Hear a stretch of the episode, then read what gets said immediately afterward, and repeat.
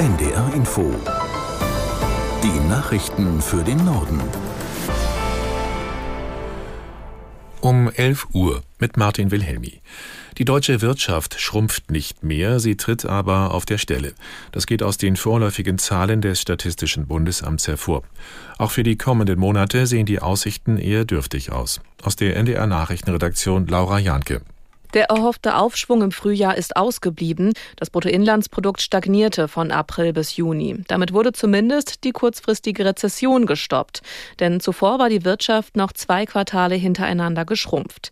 Das lag auch daran, dass wegen der hohen Inflation private Haushalte weniger ausgeben wollten. Die Konsumfreude habe sich jetzt aber wieder etwas stabilisiert, heißt es. Dafür könnten die teils deutlichen Lohnerhöhungen gesorgt haben. Für das zweite Halbjahr erwarten Ökonomen keine Verbesserung, was unter anderem auf die gestiegenen Zinsen und die immer noch hohe Inflation zurückgeht.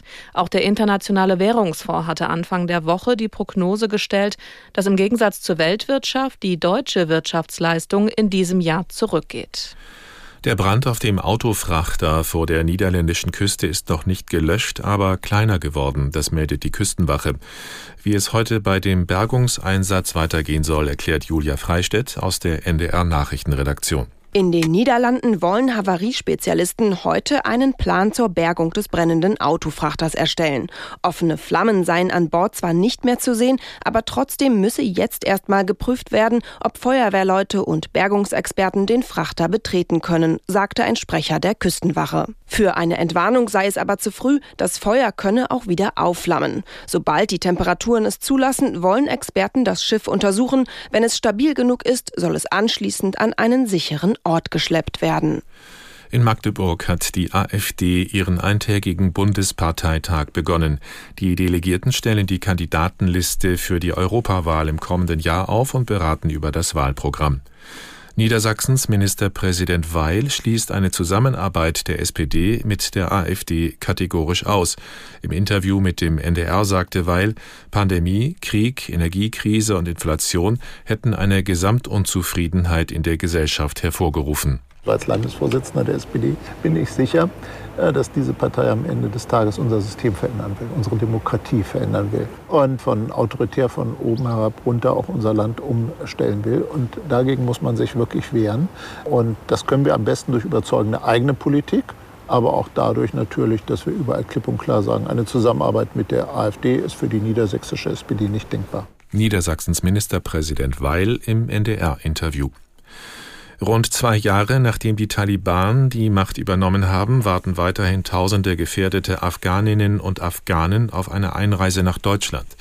Recherchen von NDR, WDR, Süddeutscher Zeitung und dem Investigativbüro Lighthouse Reports zeigen, dass die Bundesregierung immer wieder Ortskräfte abgewiesen hat. Aus Köln Palina Milling. Besonders häufig abgelehnt werden Afghanen, die für das PCP, das Police Corporation Project, gearbeitet haben. Das war ein Ausbildungsprogramm für die afghanische Polizei, das die Deutsche Gesellschaft für internationale Zusammenarbeit GIZ organisierte. Laut dem zuständigen Bundesentwicklungsministerium wurden nicht einmal fünf Prozent der Gefährdungsanzeigen ehemaliger PCP-Mitarbeiter positiv beschieden, denn nur wenige hätten eine Gefährdung plausibel darlegen können, hieß es vom Ministerium.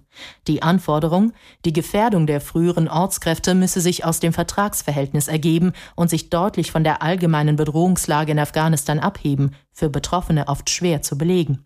Aus den Recherchen geht hervor, dass sogar solche Ortskräfte abgelehnt wurden, die selbst die bundeseigene GIZ als gefährdet ansah. Das Bundesentwicklungsministerium wollte sich zu den einzelnen Fällen nicht äußern. Man prüfe die Anträge unabhängig. In Singapur ist erstmals seit fast 20 Jahren wieder eine Frau hingerichtet worden. Eine 45-Jährige, die 2018 wegen des Besitzes von knapp 31 Gramm reinen Heroins zum Tode verurteilt worden war, sei heute früh gehängt worden, teilte das Rauschgiftdezernat mit. Menschenrechtsgruppen wie Amnesty International und Prominente hatten die Behörden in dem südostasiatischen Stadtstaat bis zuletzt gebeten, die Verurteilte zu begnadigen. Singapur hat strenge Gesetze, wenn es um Drogenvergehen geht. Soweit die Meldungen.